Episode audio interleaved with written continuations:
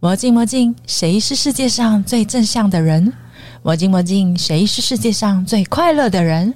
欢迎收听《魔镜万花筒》Garden Show。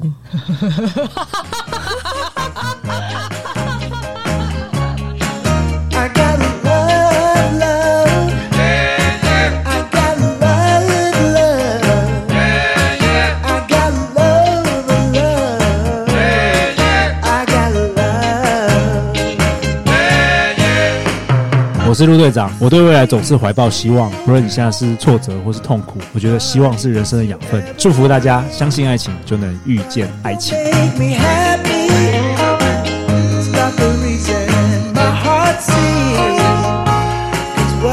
好女人情感攻略从二零二零年三月开始，通常就是一个礼拜花一个下午就把一整个礼拜录完了，哦。所以是采取这种很轻松的方法，而且我库存都已经四五个月了。更没压力嘛？对，所以其实怎么会有大部分这么没有压力的千万下载量？半年我都是可以放松休假这样子。对对对，当初是我有思考过怎么样把这件事做得很快又可以做得好。可以告诉我们吗？你要把流程做做的很容易啊，比如说啊我我一个礼拜呃一个下午我就可以录四五集啊。嗯，一次把它录起来。对，我就跟来宾说，我们是 TED 啊，你想要跟这个世界分享什么？是就是我也没有反纲啊。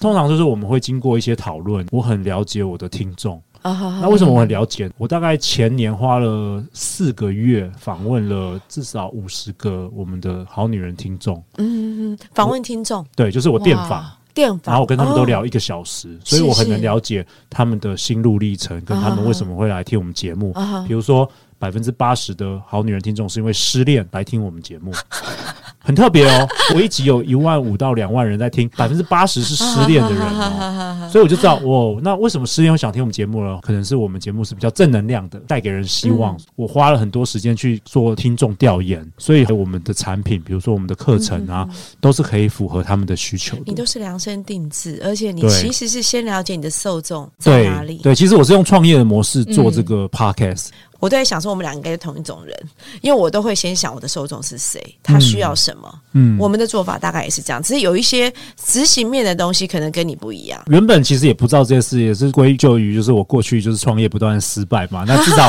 比如说第一次十几年前我在永吉路开这个豆花店的时候，是那一年我就赔了一百多万，然后我就知道说，哦，我再也不想开这种店面的租金、冷气啊，然后我一直卡在店里，我的个性不喜欢这样子。是。然后后来这第二次在呃五年前跟另外两个朋友，我们做了一个叫终点大师的网络平台，然后那时候就走那种募资的路线，哦就是募了哦差不多两千万，然后搞得很多工程师啊，然后做这种媒合平台。就我后来发现我也不喜欢这个，因为这个压力很大，我们白天工作，下班就要去找钱，哦。所以在这个第三次，就是我四年前开始做这个好女人情感攻略的时候，我就觉得说我想要做一种比较轻量型的创业。其实现在这个时代就是走所谓的自媒体嘛，对对。自媒体有分嘛，比如说你可以写文章，你可以做 YouTube，你可以做 Podcast 等等的。甚至你可能是复合式的，对对对，但通常一开始要锁定一个，这样没有那么喜欢写字，就是喜欢讲话。YouTube 的话，当时我觉得成本也太高了，我根本就不想要做这个，所以我就做 Podcast。嗯，然然后我就租在这个小树屋，那个信义路有一个最小的那个空间，每个小时一百七十元，所以我 小叔很红啊，因为我觉得他们分享的概念是蛮好的。所以我那时候一集成本好像不到一千块，哦。加那个助理的钱，所以我就可以用很轻量的话产生很多营收。所以这个真的也是有过去的失败啦，的人来也是过去失败啊，因为你已经其实没什么勇气想要出来一个人，也是过了好多年才下定决心说好，那我要做这个交友产业。所以刚开始我只有一个所谓的就是叫非诚勿扰快速约会这个联谊活动，做 speed dating。然后我是在二零一九年全心投入的，嗯然后没想到二零二零年我就遇到疫情，哦，对，完全都没收入。完全无法见面。了。对，然后重点是那时候我已经叫我老婆已经就是离职了，就是她也没有工作，我也没工作。啊我们那时候要全心投入这件事情，好好好。然后我有两个女儿要养嘛。存款，那时候也没什么存款，因为紧张哦。养小孩也花很多钱。然后我就跟我老婆说：“你先把银行我们能借的钱全部先借出来。”然后我那时候真的超恐慌、超焦虑，我想说嗯：“天哪，这个不知道来多久，我是不是就又要再创业失败了？” 所以就在二零二零年的时候，那时候疫情来的时候，我就想说，我的活动都没有办法办了，那我到底要怎么办？因为我那时候已经做冥想做了大概一年之间了，冥想对，Kelly 有没有做冥想应该是我每天都会跟上帝说话，因为我是基督徒。？OK，对，所以我其实利用梦境的沟通蛮多的。我是做冥想，然后就是有一些呼吸的练习啊、感恩练习等等的。嗯，在二零二零年大概二月、三月那时候，有一天我就有点来自宇宙的灵感吧，叫我说去做 podcast。然后呢突，然间就是有点像，如果是基督徒的话，就有点像上帝的一些声音或是呼唤。我听过 podcast，但我知道类似是广播，但是我其实不太知道是什么。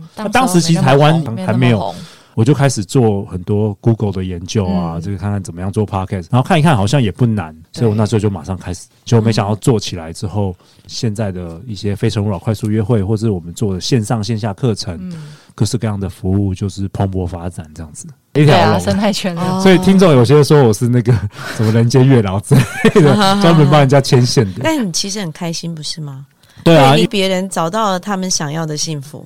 觉得人生很奇妙，就是呃，过了四十岁，我终于可以做我自己真正热爱的事。嗯然后我也终于了解到，为什么年轻的时候，我听到有成功人士的演讲，他们就说：哦，如果你能够做你快乐的事，你人生没有一天是在在工作。对，就是我真的是是到这几年，我才知道，哦，原来就是这种感觉哦，所以你以前在上班的时候就是在工作，然后每天都很怨恨这样子，就是这个意思吗？是对啊，其实就是压力很大啊，因为做那些事可能也不是我真的想做的事，但 是为了养家，台湾大部分人都是这样吧。啊哈，对，但是我现在就觉得说，我四年都在玩乐而已，我根本没有上下班时间，enjoy every moment。哇，OK，我先问一下，总共你做了几年？我现在第四四年。年做了大概八百多集了，除了失恋之外，嗯嗯。有没有第二种人会来听的？还有一个族群就是离婚的女生，那跟失恋是一样意思啊，一个一个有法律的约哦定啊，一个其一个实好像是同没有。一类人，对对对对。但但他们他们有很多是单亲妈妈什么的。那我觉得单亲妈妈比失恋有时候过得更苦一点。我看到好多都是因为还有很多生活上的牵绊，生活很多牵绊，我听到很多好女人听众跟我说，她一次帮老公要背债啊，老公创业失败，然后甚至老公都不付赡养费的，很可怜很多。所以我们的节目算是他们的心灵鸡汤啊，嗯得到一些正能量。然后还有什么样的人呢？就是还有一些比较大龄，然后未婚的女生也蛮多的。我们节目，嗯。哦。对我觉得我们节目《好女人情感攻略》比较没有吸引二十五岁以下的女生，那个是另外一个时代的，因为我也超过四十岁了，所以我们节目还是比较吸引大概三十到四十为主的女性。好，你这是线上嘛，发展的非常蓬勃，很轻量级的，然后多产的做法去创造你的受众的连接。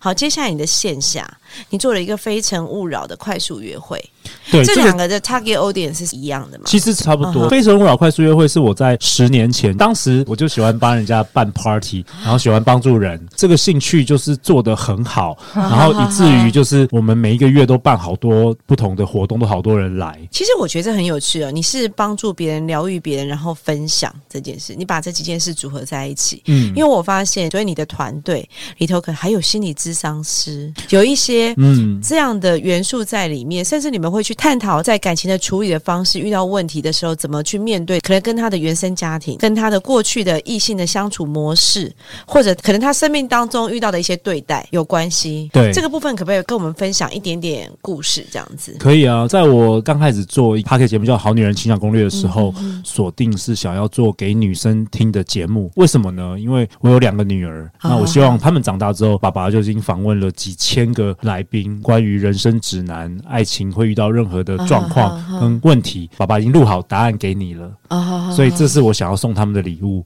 所以那时候针对女性，对我来说真的蛮有挑战的，因为我是个直男，认真觉得我没有那么了解女人。原本以为我只是要教女生，比如说讲话柔一点啊，比较会打扮啊，就很容易脱单嘛，对不对？你以为这种外显对，因为我们男人不是就看外表嘛，直男当然是这样子嘛，这对不对就是直男这是我们直男嘛。结果我做了听众那些调查之后，我发现哇，其实不是诶、很多没有办法脱单，原因是关于内在，是比如说像自我价值低落，啊呃，可能原生家庭爸爸妈妈从来没有肯定你，是。呃，自信心不足啊，或是一些内心的纠结啊，各式各样关于内在的问题。我是后来才知道，原来女生遇到问题是这个啊，嗯因为男生遇到问题其实很简单，就是我们追不到啊。没有没有，很多男生也有类似的问题，他觉得他配不上对方，反正总之，我就是后来发现，哇，原来我们听众他需要的是这个，是，所以我们我也访问了很多有关于心理智商师啊等等的，我发现真的百分之九十都来自于这个原生家庭的这个问题对真的。真的。然后后来我甚至觉得很多父母就大魔王哎、就是你一生的大魔王哎、我以前都不知道这这件事情。你的家庭也很温暖，就对。对对，我觉得我蛮幸福我在一个很充满爱的家庭长大，嗯所以这些对我来说都是一个哇哦，我从来不知道这些事情。你觉得像一般呢、女生呢、她在感情上容易受挫？我讲受挫用这两个字啊，哈，就是说，通常是她原生家庭带给她什么样的状态，或者是什么样的过程？依照我的经验是，我觉得大部分人在感情上都很容易受挫啦，啊男生都很容易啊都很容易。这种天生好像超有自信的男生女生很少，坦白说，所以没有人天生会谈恋爱。你的意思我我觉得 很少，但有一些，但是大众都是呃很容易受到挫折，被人家拒绝就很伤心啊等等的。刚刚提到原生家庭啊，我最常听到好女人跟我描述的就是，可能是一个家境不错或是小康的高知识分子的父母。是然后你可能考上附中，他就觉得，哎、为什么你没有考上北一女？呃，你考九十分就觉得，哎、为什么你没有考一百分？哦就是都是在那种很高标准的环境下，很少称赞，对对，然后都是批评。嗯，长大之后，我就觉得这个女生那么漂亮，学历那么好，工作那么好，怎么会那么没有自信？后来发现，很多都是因为原生家庭。我我之前在经营那个跳舞的店对也是，我们里面因为有很多比较高阶的消费者，他们会去学舞嘛。我曾经看过一个女孩子，她真的已经跳到那个动作哦，一比一模拟了，你知道吗？就是那种非常好看，然后她穿着很豪华的舞衣在我们里面练舞。可是每一次练完舞的时候，她都会停留一个小时在我们店里看其他人跳舞，神情是落寞的。嗯，然后于是我就会走过去问他说：“哎，你怎么还没有走啊？是怎么样啊？要不要喝杯豆浆啊？喝吃个水果之类的？”然后他就会告诉我说：“我在看别人跳舞，我觉得别人都跳的好好，我跳的好差。对啊，就是自己，可是你大要知道哎超好的，你知道他对我来说，已经超已经是那一群人当中。数一数二的了。对你如果去问他原生家庭，他可能就是在那种背景下，我刚刚描述。我后来发现他原来在家里是没有话语权的，他没有话语权，所以从以前到现在，可能都是先生付钱嘛，所以当然他也衣食无缺。嫁过去之后，老公也很强势，然后很优秀。对这种情况之下，低落，他就会觉得，无论我们说他有多漂亮他都亮不，相信，他都不相信相信漂亮的。他自己不相信。我跟你讲，台湾好多，我们听众也真的好多。你知道吗？其实讲到原生家庭啊，我最近其实，在做一些访问的时候，因为我访问到很多国标的选手，因为我之前跳国标舞嘛，他们都冠军的家庭，然后当然相对来讲，就是你讲的很严格一。定要很严格，不然你怎么可以得冠军？哈，而且国标舞有很多定点的延伸跟 pose 的动作，必须要有一个完美的要求。然后我就会问他们说：你们怎么样去培养或者持续你们的自信？发现大家共通的答案全部都是得到很多的赞美，而且是来自于父母或者师长或者是好友之间的。对哎，你五岁有志向吗？他们五岁都有志向、哎没有。哎哎，你相不相信？果然是我冠军访问啊了很多冠军，就是杰所有出的人人呢，五很早就有岁志向10岁，嗯就会整理家务，就已经知道自己要完成什么。嗯就知道我有天赋。我心想说，嗯，我得冲下。所以他们成为冠军了。但是他们一路走来的过程当中，是因为他们身边有很好的父母的支持母者。团体、对朋友这样。发现原来我们需要的父母，不是他要很有钱，也不是要多厉害，我们需要的父母是很乐观，对，愿意让我们有机会去尝试，即使他是错误的没。错，没错。我们真正需要的是这个，但是因为在台湾的传统社会价值观，因为我们大概是这个世代的人呢、可能没有办法得到这样的对待。但是我觉得他有机会自省之后，对我们的下一代可以得到这样的祝福。没错，真的是我主持节目之后，还有听过蛮多案例是，比如说都是已经三十几岁了，啊，都还是住在家里，重点就是还有门禁哎、因为爸妈不愿意放手。对，然后再来就是说，因为这样子跟家庭太过紧密的时候，嗯你变成说没办法为自己做出一些人生重大的决定，你就嫁谁你都要问妈妈、问爸爸，然后嫁给爸爸喜欢，啊这个其实也很多。那毕竟你在办的叫快速约会，你在创造是他们跟异性之间的机会，对，可是没有办法解决他们的原生家庭问题，也要他们自己有这样的自觉跟自省嘛。所以这个时候，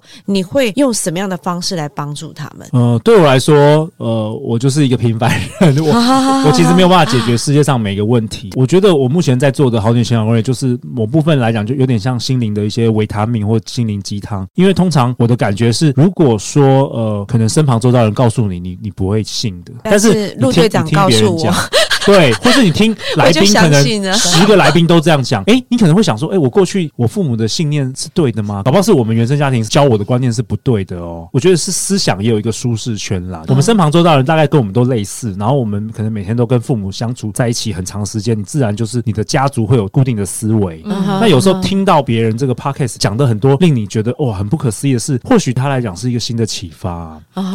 虽然我们节目叫做《好女人的情场攻略》，但是我从来没有定义什么是好女人。其实这是我接下来要问的问题。其实我觉得社会已经给太多框架了，嗯我反而是希望我能访问超过一百个、一千个来宾，大家应该要帮自己定义啦。好男人呢？我也没有框架，自己决定啊，就好像成功或失败，我也没有觉得什么一定是要创业才是成功嘛，我也不觉得啊。因为我知道你前面创业经验很丰富，连续失败创业家，家人都支持你吗？我没有要征得他们的支持或不支持啊，我就是要做啊。对。那你不支？持，你就跟我离婚也可以啊。哎、我发现你真的好棒哦！我怎么可能做一件事，我还要每一个爸爸妈妈、弟弟妹妹、儿子、女儿都要支持？那我就不是创业家了。我不需要人家鼓励嘛，我也不需要人家支持。是是是，我们可以自己鼓励自己。我想要做这件事，然后我娶到能够认同这件事的老婆吧，是应该是这样吧？不是 other way around，我觉得。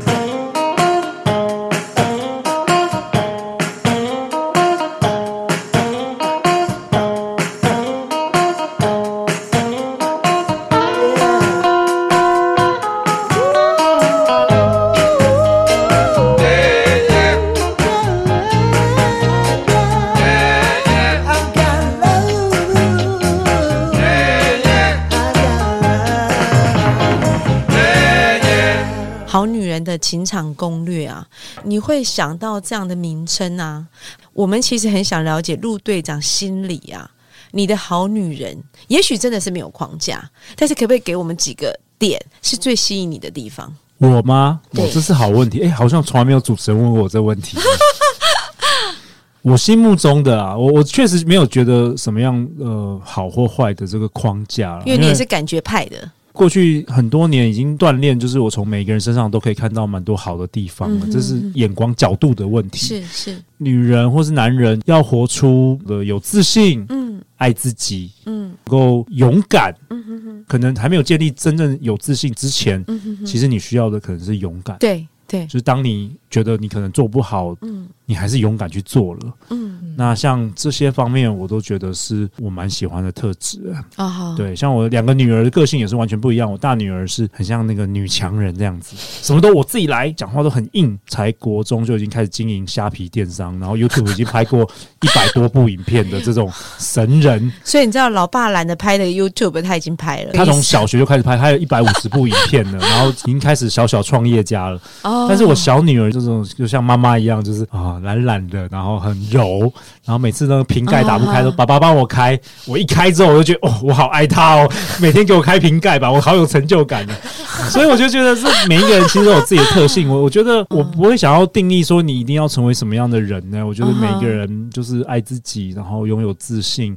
为自己下一个定义吧，过自己想过的人生。但是我们这些好女人自认我是好女人啊，嗯在我的定义里面，嗯，我们都想要遇到好男人。对对，那请问陆队长是好男人吗？在你自己的定义里面，我当然不是好男人了，我就 我我我就是一个啊，为什么？呃，及格边缘的老公，因为我有很多朋友很厉害，嗯又会创业，然后又会顾家里，又会做家事，又会带万能小朋友去。万能天神型的，哦，真的是神选之人。有时候小叮，当，有时候哎、而且而且是英俊的小叮当。对对，而且真的是厉害。然后我就是觉得自叹不如，就我我顶多是可能会比较会工作赚钱而已。你看、啊、回到家也废人呐、然后也没有顾小孩啊，然后也是一个无聊的男人。因为我在节目中主持的时候，大家呢都以为哇，陆队长的生活很有趣，哇好像每天都可以接触各式各样的名人，然后就只是出张嘴而已。其实都在工作而已。大半我只想去按摩，我最大的兴趣就是去按摩。吸引力法则很重要，对不对？对在这个快速约会、非诚勿扰当中，我觉得很重要。我其实办了十年，我大概办了超过三百场的快速约会。其实我得到一个结论，大家都听结论是，什么？就是你是什么样的人，你就会吸引什么样的人。嗯我你知道为什么我会发现这个吗？像我们一场活动，大概二十几个男生，二十几个女生，有时候三十几个男生，三十几个女生，很多人。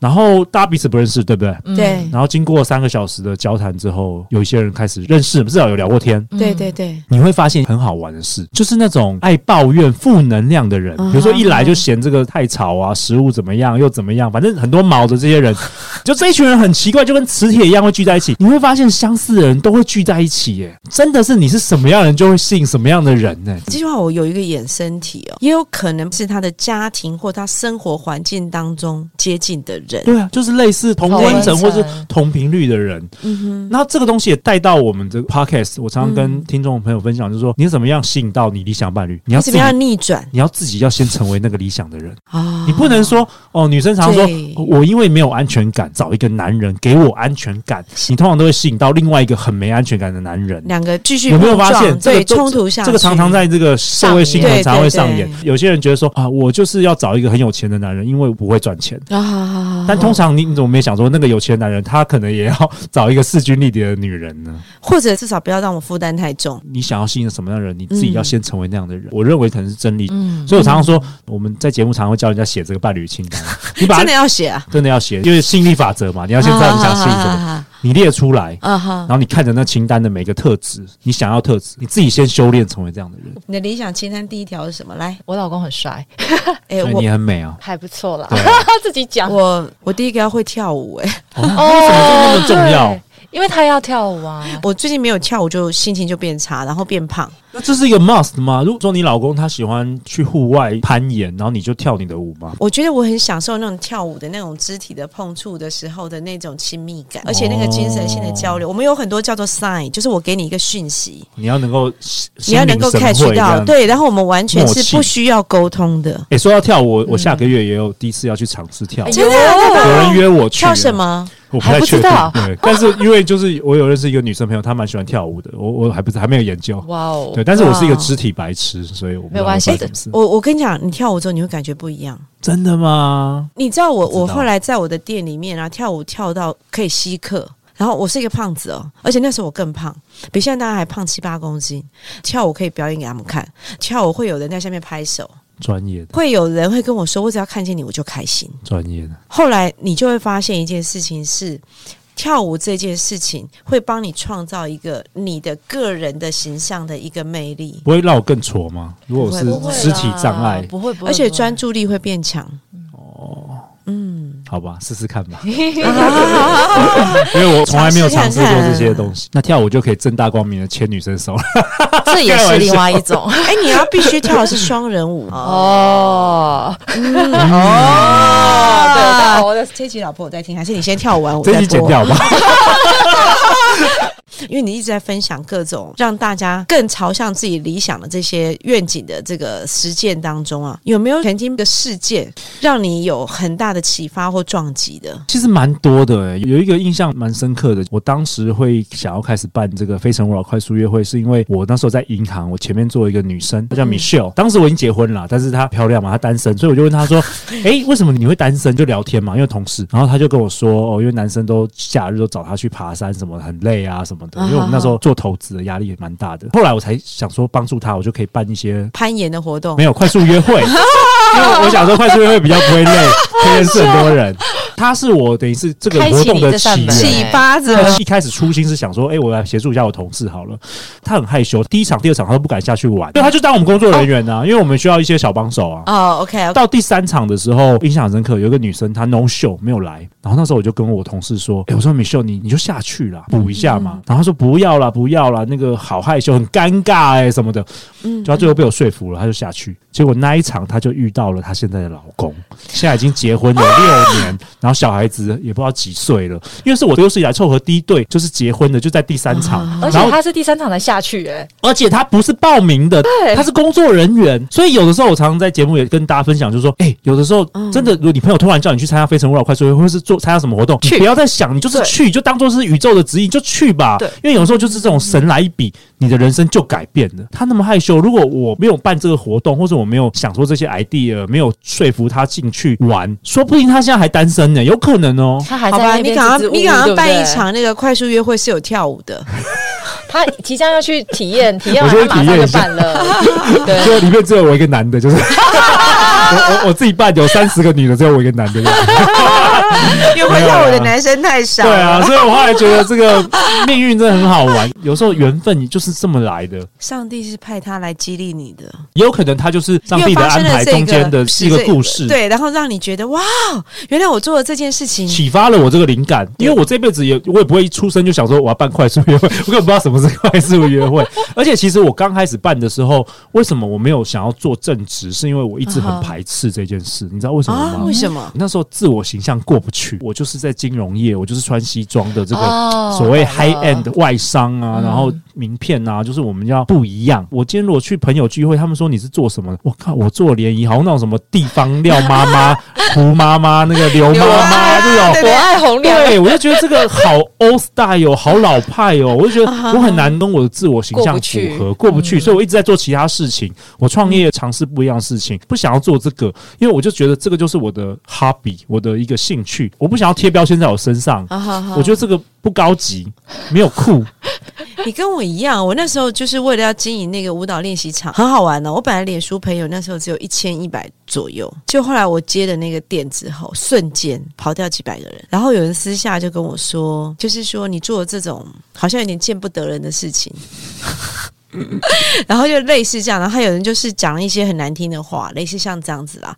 好，那我当下当然很难过，所以我中间一直想把那个看起来像舞厅的地方扭转成舞场，原因就是因为我出现了一个框架，舞厅不高级，舞场才高级。对我为了想要证明这件事，对可是后来一直到这个店结束到现在为止，我动不动就跟别人说我超爱跳舞。我发现我已经完全不介意，而且我现在的脸书的人呢、现在已经到了四千六百多了，我完全没有被他限制住，反而走出来了。没错，这也是个我类似的经历。因为二零一九年其实第二次创业又失败，寻求一个东山再起的这个机会，压根的都没有想要做这个交友产业。我那时候还是没有想要做，我但是我那时候做了一件事，就是我拜访了白手起家创业，甚至有几个是我不认识的，只是脸书的朋友，我也私讯他们说，我可不可以跟你聊聊？因为我就说我过去创业一直失败，我不知道我的 bug 在哪里，我到底做错了什么，到底为什么我会一直失败？然后我在跟这一轮的这个很厉害这些创业家聊过之后，是每一个人都跟我说：“哎、那个陆队长，你就是做这个联谊啦！我不懂你为什么不做？这个市场那么大，需求那么大，然后你又做的那么好，大家都那么喜欢参加，你为什么不做？”所以就是在每一个人跟我说之后，我才静下心来思考。然后有一天，我不知道为什么，我就接受了这件事。我说：“好啊，既然大家都那么需要我做这件事，嗯或许我就真的应该做做看。”结果没想到一做就起来了，还上瘾了。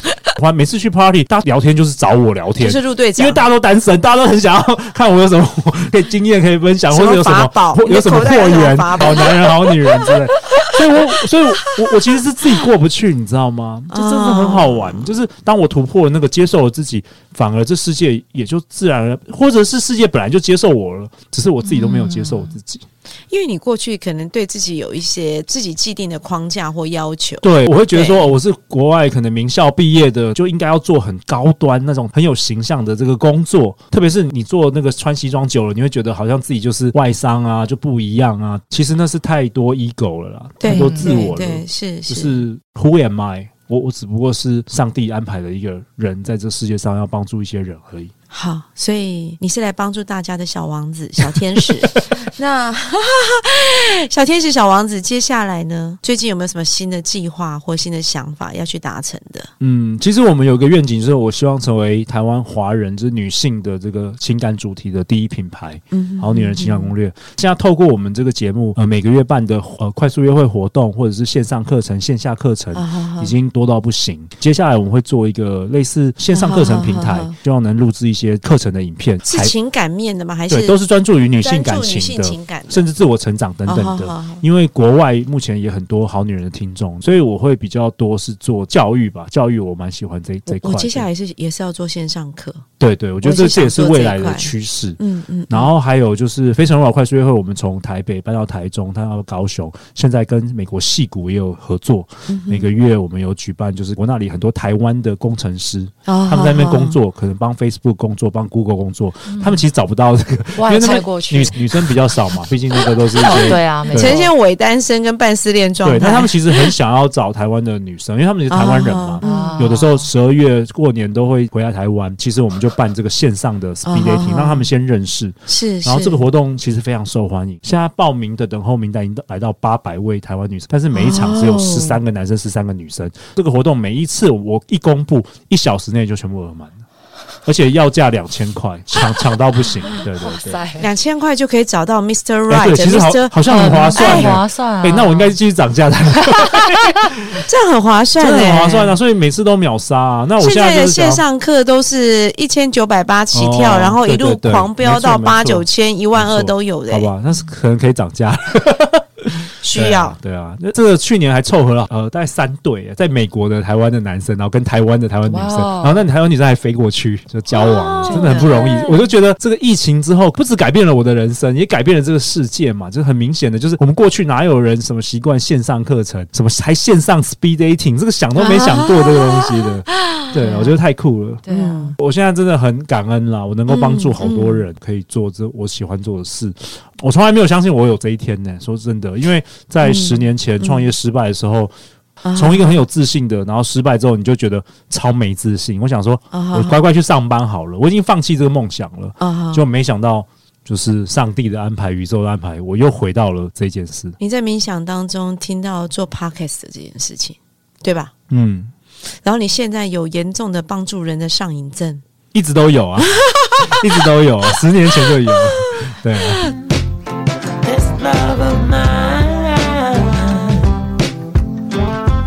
我会觉得那是上帝安排好愿意去采取这个行动然后我在那样的场合我遇到那样的人然后我做了选择因为我有预知梦的能力。哦。我常常会梦见后面会发生的事情我我有时候也是这样觉得谁会知道我是一个金融业的上班族然后有一天我会变成就台湾最大的这个可能联谊公司的这个因为你一进来你走的那